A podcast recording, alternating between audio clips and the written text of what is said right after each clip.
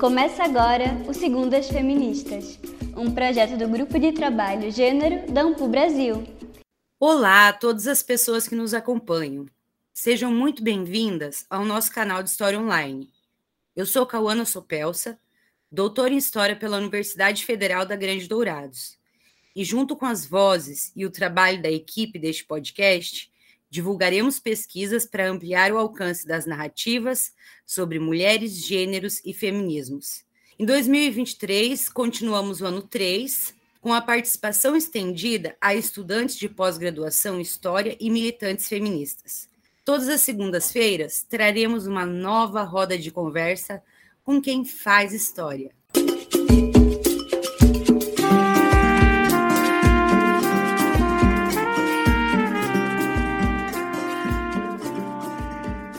Longo do tempo, a história ampliou suas temáticas, fontes e agentes. Dentro dessa virada do conhecimento, incluímos os estudos de gênero, com ênfase na história das mulheres, considerando as pluralidades do ser mulher em diferentes momentos históricos, mas também o atravessamento por outros marcadores, como raça, classe e territorialidade, deslocando nossos olhares para as mais diversas localidades do mundo e do Brasil, pensando as singularidades das vivências. A colonialidade, bem como as estratégias de resistência e as lutas por liberdade, são pontos fundamentais para compreendermos o passado brasileiro, incluindo aqui as experiências e os protagonismos femininos que fazem parte desses processos, mas que por bastante tempo foram silenciados ou minorizados. No Segundas Feministas de hoje, recebemos Karine Teixeira Damasceno para pensarmos as mulheres no contexto de luta por liberdade em família, isto é, uma dimensão de conquista coletiva, em que não basta a emancipação apenas do indivíduo, mas especialmente o fim da opressão que alcançasse também a seus filhos outros familiares e membros da comunidade negra como um todo. Karine é autora do livro Mal ou Bem Procedidas: Transgressões de Regras Sociais e Jurídicas em Feira de Santana, Bahia, de 1890 a 1920, publicado em 2022. Ela também é graduada em História pela Universidade Estadual de Feira de Santana, da Bahia, mestra em História pela Unicamp doutora em História pela Universidade Federal da Bahia e atualmente pós-doutoranda no programa de pós-graduação em História Social da Cultura da PUC Rio. Bom dia, Karine. Estamos muito felizes em te receber para essa roda de conversa, principalmente depois do quinto Engeteg, onde a gente te escutou numa mesa e podemos dizer que muitas pessoas ficaram maravilhadas com a sua fala. Então, para começar, fale sobre você para quem nos escuta. A mulher, a professora pesquisadora e os sonhos. Olá, antes de mais nada, eu quero agradecer o convite. É uma alegria muito grande reencontrar vocês e é uma honra mesmo poder participar das segundas feministas. Então, quem sou eu, né? Já fui bem, já fui bem apresentada, Karine Teixeira Damasceno, como vocês já disseram. É, eu sou natural de Feira de Santana, Bahia, é a cidade onde eu fui criada, é uma cidade que eu gosto muito. Ao longo da minha vida acadêmica, eu já tinha um interesse no estudo da, sobre a população negra, mas antes acho que é importante dizer que eu venho de uma tradição de igreja, né? Eu, grupo de jovem, catequista, então essa é a minha é desse lugar que eu que eu venho dentro da minha comunidade. Ao entrar na universidade, comecei a fazer parte do movimento negro estudantil, né, no UFES, Núcleo de Estudantes Negras e Negros da UFES. Essa experiência marcou a minha trajetória acadêmica, tem muito a ver com o quanto eu avancei nesse sentido, ao fim da graduação, eu passei a fazer parte de uma outra organização negra, que é o Movimento Negro Unificado. Enfim, sou militante então do movimento negro até hoje, sou uma feminista negra, participei do processo de construção da Marcha de Mulheres Negras, Tudo isso enquanto eu construía também uma vida acadêmica, né, enquanto pesquisadora, enquanto estudiosa sobre a experiência da população negra no Brasil, e já no finalzinho da graduação ficou definido, entendi que seria importante investigar mais a fundo a experiência das mulheres negras. Então é isso. Que ótimo, né? É sempre bom ouvir mulheres militantes e ativistas. Conta pra gente também da sua trajetória de pesquisa. Como você se encontrou com os estudos feministas e de gênero? Como eu, eu disse antes, no finalzinho já da graduação, eu tinha um interesse muito específico pelo pós-abolição, porque eu percebia que a bibliografia sobre a população negra sumia depois da abolição. Então, fiquei muito interessada nesse período. E ali eu entendi que, pensando Feira de Santana de forma particular, existia uma escassez muito grande de bibliografia sobre mulheres. E aí depois eu fui ver que não era só em Feira de Santana, em outros cenários do Brasil também, pensando naquele período. Então, fui buscar as mulheres negras no pós-abolição, o que resultou na minha dissertação de mestrado, que eu publiquei, então, agora em 2022, em que eu trago as mulheres negras, as mulheres trabalhadoras de uma maneira geral, né? cruzo gênero, raça e classe ali. E eu percebo nesse momento que existe um silêncio, eu estou pensando pós-abolição. Né? O título da dissertação, do livro que foi publicado, enfim, Mal Bem Procedidas, né? Cotidiano de Transgressões de Regras Sociais e Jurídicas em Feira de Santana, entre 1890 a 1920 eu observei ali que existia um silêncio da cor, identifiquei um silêncio da, na cor. Né? Buscando as mulheres, tive uma dificuldade muito grande em encontrar cor na documentação. Então, claro, cruzei documentos variados, processos crimes, jornais, legislação, recenseamentos, imagens, mas foi um esforço muito grande e só cruzando um, uma variedade muito grande de documentos que a gente consegue realmente encontrar essas mulheres, visibilizá-las, né? E aí, ali eu entendi que se eu recuasse mais um tempo, eu poderia encontrar as mulheres negras numa outra documentação, uma documentação do século XIX, marcada pela estrutura né, da escravidão, que era o que estava em vigor no Brasil. Eu pesquisei na tese de doutorado recorte de 1871 a 1888, né, que resultou na tese, e tanto no mestrado quanto no doutorado, eu trabalho com a discussão de gênero, de raça e de classe o tempo todo. Qual é a diferença em relação. O, o momento em que eu escrevo faz toda a diferença. Eu escrevi a dissertação de mestrado entre 2009 e 2011. Era um Brasil. E eu não fui apresentada naquele contexto ao feminismo negro que eu só vim conhecer a partir de 2013. Eu não passei a conhecer a partir de 2013 por conta da academia, é importante dizer. E sim porque eu estava inserida no processo de construção da primeira Marcha Nacional de Mulheres Negras, que eu fui por compromisso político, e essa experiência marcou a minha pesquisa, porque eu pude conhecer várias autoras, várias feministas que estavam escrevendo dentro e fora da academia, e também estar com feministas negras que não estão produzindo nesse lugar. E isso marcou fortemente o meu texto então, foi esse encontro. E esse encontro muito especial com o feminismo negro, que eu gosto de contar, porque eu não esperava, quando eu fui contribuir com o processo de construção da marcha, eu não esperava ser marcada dessa forma. Então, eu gosto de contar muito essa, esse processo, né? Obrigada por compartilhar com a gente. É muito legal conhecer, viu, esse teu processo aí. É, você tem trabalhado, Karine, com a reconstituição das experiências femininas no contexto escravista, e hoje percebemos uma ampla produção sobre o tema, mas também sabemos das questões acerca da documentação e mesmo da atuação, de uma forma que não persistam narrativas estereotipadas e superficiais sobre a vida das pessoas escravizadas no contexto da diáspora afro-atlântica.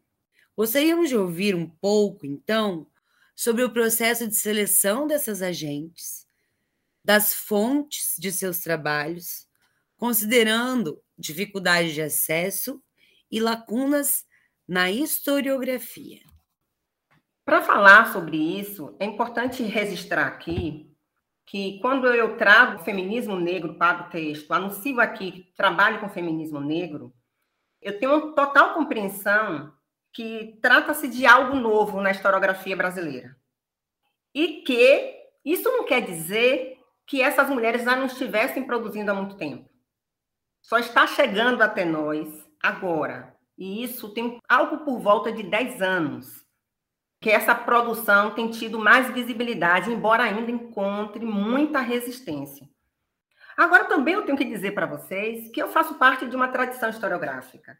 Né? Eu sou do campo da história da escravidão e luta pela liberdade, porque falar da experiência de escravidão no Brasil, de mulheres e homens escravizados, é falar também, ao mesmo tempo, da luta por liberdade, né, que essas pessoas travaram o tempo todo.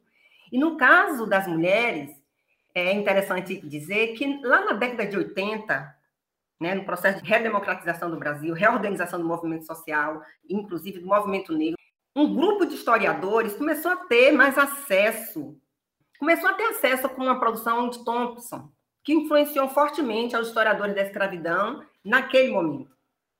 Eu estou falando isso e eu volto a dizer: feministas negras já estavam produzindo no Brasil nessa época e antes da década de 80. Só que essas mulheres ainda não eram tão visibilizadas, não eram consideradas interlocutoras. É nesse contexto que existe uma virada na historiografia que trouxe trabalhos preciosos para nós, né? como Rebelião Escrava no Brasil, Revolta dos Malês, Visões da Liberdade. Só que nesse momento, as mulheres ainda apareciam um pouco nessas produções.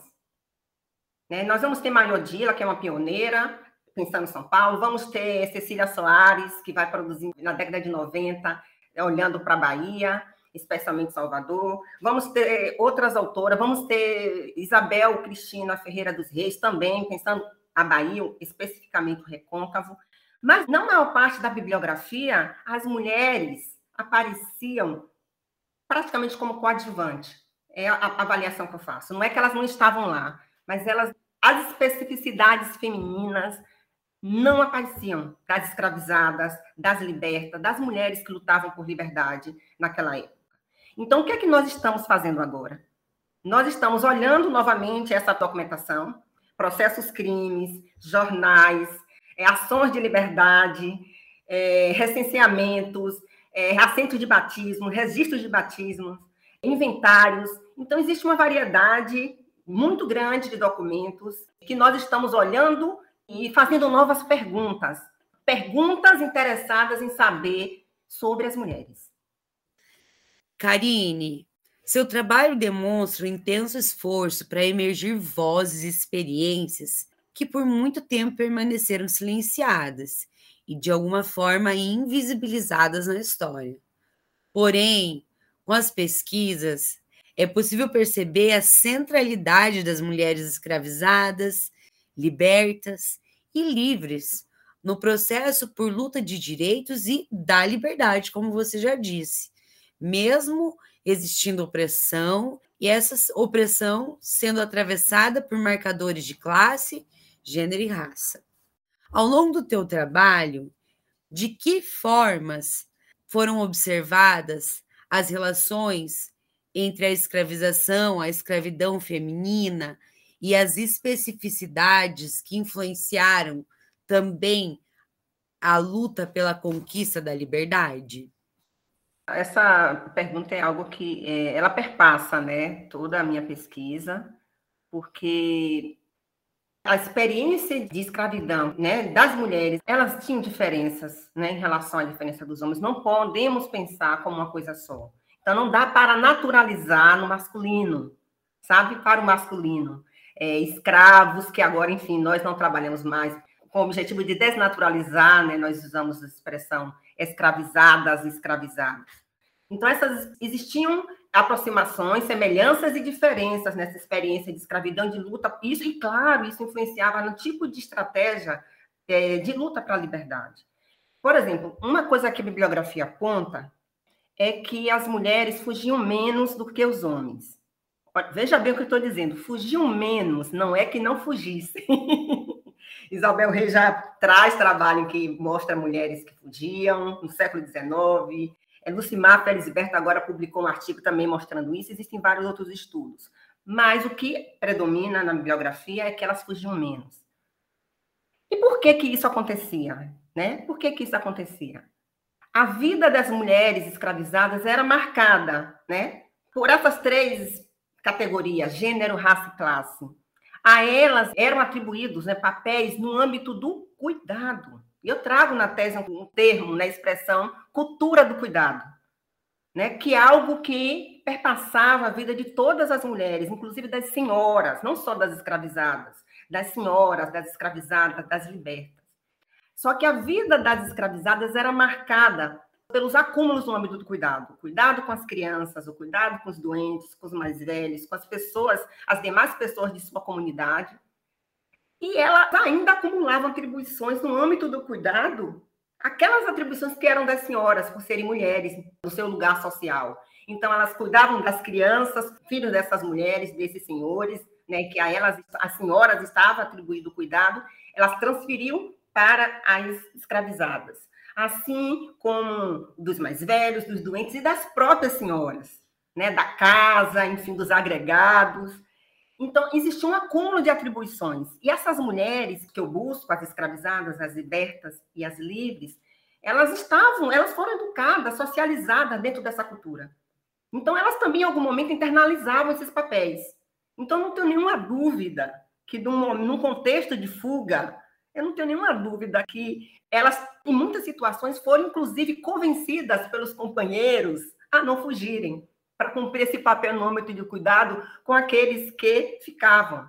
Ou então, porque, e a bibliografia já aponta, eu lembro muito aqui do texto de Isabel Reis, uma negra fugimbisa que tem dois filhos, um artigo belíssimo, em que as mulheres tinham resistência em fugir sem as crianças. Só que fugir com as crianças poderia implicar no fracasso do projeto de liberdade, do projeto de fuga coletiva. Então, muitas vezes, elas não fugiam por isso. Mas quando eu estou apontando essa situação, eu estou querendo dizer que na pesquisa eu fui procurar saber o que é que as mulheres faziam com essa situação, o que elas fizeram dessa situação. Elas investiram numa luta pela liberdade mais lenta, em grande parte, não que os homens também não tivessem optado também por esse tipo de estratégia. Por exemplo, negociando cartas de alforria com os senhores e com as senhoras. Essa negociação poderia levar muito tempo. Mas as mulheres foram as pessoas que mais conquistavam cartas de alforria.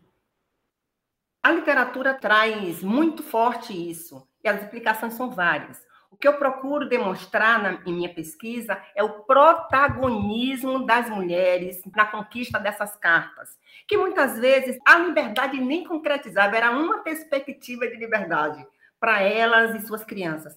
Mas o que eu consigo demonstrar, ou procuro demonstrar, as leitoras e os leitores vão dizer se eu consigo convencer, é que elas estavam na linha de frente desse processo de negociação quando alguma pessoa da família era citada, alguma pessoa era citada nessas cartas, por exemplo, eram as mães.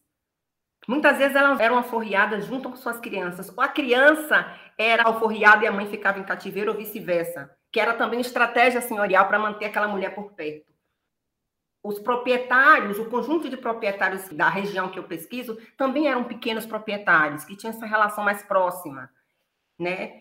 Então, assim, Além dessa, desse jogo, né, dessa negociação, também encontro mulheres que procuram a justiça. Eu encontro mulheres que fogem, como Belmira, que fogem, não para se esconder no quilombo, mas que fogem em direção à justiça para mover uma ação de liberdade, reivindicando a liberdade, contestando o poder senhorial. Enquanto esse tipo de fuga rumo à justiça, né, que eu acho que é uma coisa muito corajosa, muito interessante. É, enfim, fora isso, tem uma outra especificidade que a gente precisa colocar, que essas mulheres transitavam entre o rural e o urbano. Elas também estavam no centro da cidade, Feira de Santana cidade que tem uma, é, uma vocação comercial, ela surge de uma vocação comercial pela sua é, localização, pela forma como as pessoas se relacionam se encontram ali, enfim. E essas mulheres estavam, então, no campo, no centro da cidade e nas casas senhoriais ali, nesse lugar onde elas de fato poderiam, talvez, ter mais condições de negociar uma carta de euforia, ali também elas estavam mais vulneráveis a todo tipo de violência, aos castigos físicos de toda ordem, né? A violência sexual, né? A violência psicológica. Então são especificidades da experiência de escravidão e de liberdade e de luta pela liberdade é, femininas em relação aos homens escravizados, né? E pensando sobre os temas que você trabalha, e considerando a questão da opressão de classe, gênero e raça, que permeia a nossa realidade ainda hoje, é impossível não questionar as dificuldades que essas mulheres enfrentaram para terem suas demandas ouvidas e para alcançarem transformações. Você poderia, por favor, comentar com a gente sobre o processo de escuta dessas mulheres na época? Ou seja, como acontecia a recepção e a representação de suas queixas no âmbito jurídico institucional, assim como no movimento abolicionista e outros setores da sociedade? Antes de começar a falar do século XIX, eu quero chamar a atenção que a documentação não fala por si só, como diria Mark Bloch, né? Então, o silêncio e a invisibilidade das mulheres na produção historiográfica tem a ver também, em parte da produção historiográfica, né? Tem a ver e muito com o fato de que perguntas não foram feitas, certas perguntas não foram feitas que pudessem trazer o ponto de vista dessas mulheres, né? Que pudessem fazer com que essas mulheres fossem visibilizadas. Buscando as mulheres, em alguns momentos eu tenho a sensação que elas estão gritando ali, Sabe, elas estão falando, elas estão gritando, me notem, eu estou aqui. Então, olhando para o século XIX, que é o período que eu pesquiso, e mais precisamente para a documentação judicial, as ações de liberdade analisadas por mim, o é, que é que acontece? Essas mulheres, as pessoas escravizadas de uma maneira geral, elas não falavam diante do juiz. Elas eram representadas por curadores, que poderiam ser bacharéis, né, homens formados em direitos, ou então os rábulas, que eram pessoas que entendiam bastante de direito e, por exemplo, eu quero lembrar aqui de Luiz Gama, né, que era Rábula. Então, eram esses curadores que representavam essas mulheres diante da justiça. E a narrativa, a versão dessas mulheres, né, eram apresentadas à justiça a partir desses homens. As vozes delas não eram diretamente ouvidas pela justiça. Uma das mulheres que eu encontrei em minha pesquisa ela entra, move uma ação de liberdade junto com a filha, Marcelina Batista de Oliveira, e sua filha, Xângela de Oliveira. Elas vão à justiça reivindicar a liberdade de Axanja, a Xanja de Oliveira, só que, como Marcelina, a mãe, já era liberta, ela consegue ser ouvida. Só que outras libertas também apareceram em minha pesquisa, mas ela foi a única mãe que procurou justiça para poder defender a liberdade da filha. Entre todas as mulheres encontradas, ela foi a única que pôde, de fato, falar. Então, achei isso também muito interessante. Claro que elas encontravam várias formas de fazer a sua versão chegar até as autoridades judiciais. Elas mobilizavam né, sua rede de solidariedade elas faziam todo um processo de convencimento das pessoas a testemunhar e contar sua, seu ponto de vista, o que sabia sobre o caso apresentado à justiça. Então, é, elas encontravam brechas, procuravam várias brechas para poder conseguir falar das mais diversas formas. E essa escuta reduzida das mulheres é algo que também perpassava a experiência das senhoras, porque elas também eram menos ouvidas, mesmo as senhoras as senhoras brancas, né? Então, as mulheres casadas eram menos ouvidas ainda. Então, era muito comum encontrar é, versões, né, em que o marido contava algo que a mulher contou para ele. Então, isso eu encontro na documentação, tanto olhando para o século XIX, que foi a, a documentação que analisei para a tese, tanto olhando para o século XX, quando eu pesquisei para o mestrado. Então, de fato, as mulheres, de uma maneira geral, eram menos ouvidas pela justiça. Mesmo quando elas estavam no centro da cena, que é o caso aqui, né? As mulheres estão no centro e na linha de frente da luta por liberdade. Mesmo assim, outras mulheres tinham menos a dizer também sobre esses casos. Eram geralmente os homens. E quando elas eram ouvidas, era muito comum também que fossem feitas poucas perguntas às mulheres, é algo que eu observo. Foi o caso de Marcelina, que eu citei ainda há pouco. Infelizmente, quando se trata de pessoas que escutam queixas femininas, de mulheres no geral, a gente sabe que até hoje é um problema, quem sabe seja até uma herança desse período, né? Os impactos do patriarcado, da subalternidade, do racismo marcam as trajetórias dessas mulheres, de quem você trabalha, né, Karine? Mas há também as estratégias de resistência e associativismo, que elaboram o universo diaspórico e impactam as vivências das comunidades negras até a atualidade e provocaram incômodos em diferentes camadas que compunham a sociedade da época. Tecer alianças e reunir pessoas trazia dificuldades e, ao mesmo tempo, permitia a formulação de possibilidades para condições de vida melhores. Afinal, quais mecanismos e ligações foram adotados para resistir a essas opressões e garantir a conquista da liberdade? Tais mecanismos também são observados em outras sociedades coloniais ou são marcas sociais expressivas do contexto brasileiro, Karine? Na documentação que eu analiso, eu percebo muito fortemente o protagonismo feminino. Minha tese é marcada por isso. Eu percebo, inclusive, certo incômodo de algumas colegas, de alguns colegas, porque parece que tem protagonismo demais ali. Estranho é não ter protagonismo feminino. Estranho é não enxergar. Para mim, isso é que é estranho. Não ver o protagonismo dessas mulheres. Mas a gente ainda está se acostumando com isso também. É processual. E por que, que eu estou dizendo isso? Porque tá, trazer o protagonismo feminino para a cena, o centro da análise, não significa dizer que elas estavam fazendo essa luta sozinhas. Sobreviver durante o cativeiro e a luta pela liberdade era atravessado o tempo todo pelas redes, mais diversas redes de solidariedade, tecidas por essas mulheres, por esses homens que estavam vivendo essa experiência. Então, trazer o protagonismo das mulheres não significa dizer que os homens não estavam ali. E também, provavelmente, muitos homens invisibilizados e muitas outras mulheres invisibilizadas quando não consegui ver na documentação, encontrar na documentação, por mais que perguntasse sobre elas. Acho que é importante trazer isso. E, evidentemente, que a luta pela liberdade passava por isso. É, isso no Brasil, isso em toda a diáspora. Né? E, claro, eu analiso de forma mais minuciosa a experiência né, brasileira, a bibliografia brasileira, a experiência de Félix Santana, mas a diáspora é marcada por essa necessidade feminina de lutar pela liberdade, né? traçando estratégias, fortalecendo rede de solidariedades. Então, então nenhuma dúvida disso né? na, na documentação, tanto do Brasil, e a literatura mostra também. Né? Se você for olhar os trabalhos, por exemplo, de Angela Davis, eu quero falar aqui, trazer essas feministas para essa conversa. Angela Davis olha para o século XIX, Bell Hooks né, olha para o século XIX.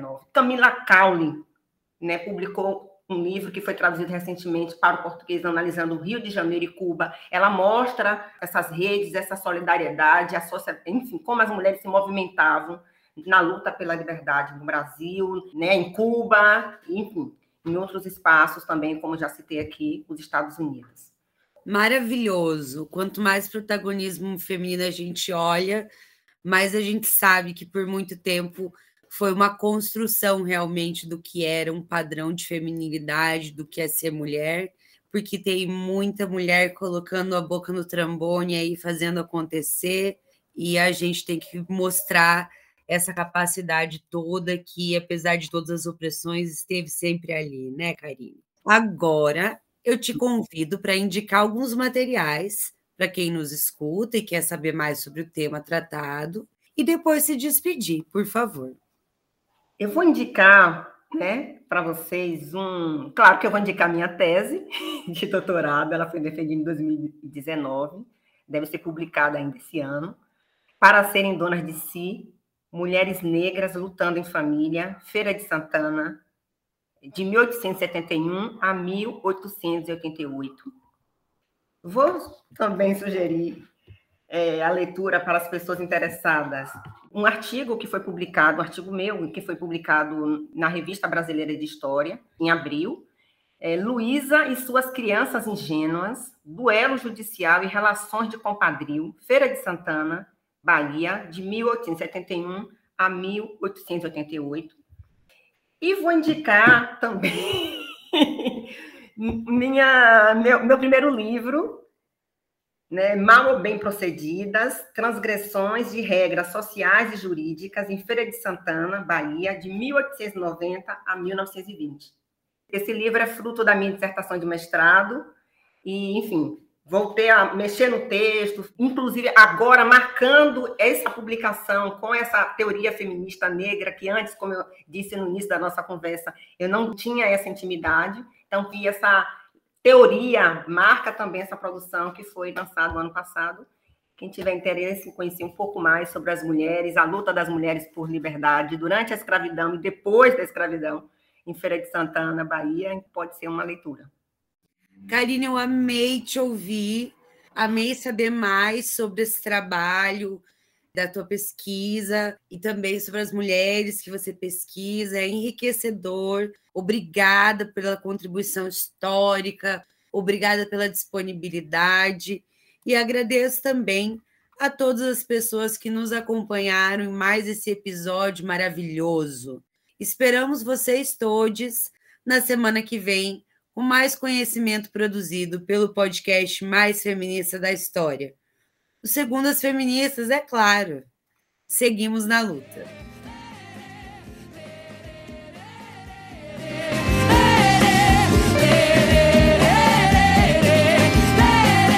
Segundo as Feministas deste terceiro ano tem um bloco mensal novo, o Segundo as Trajetórias.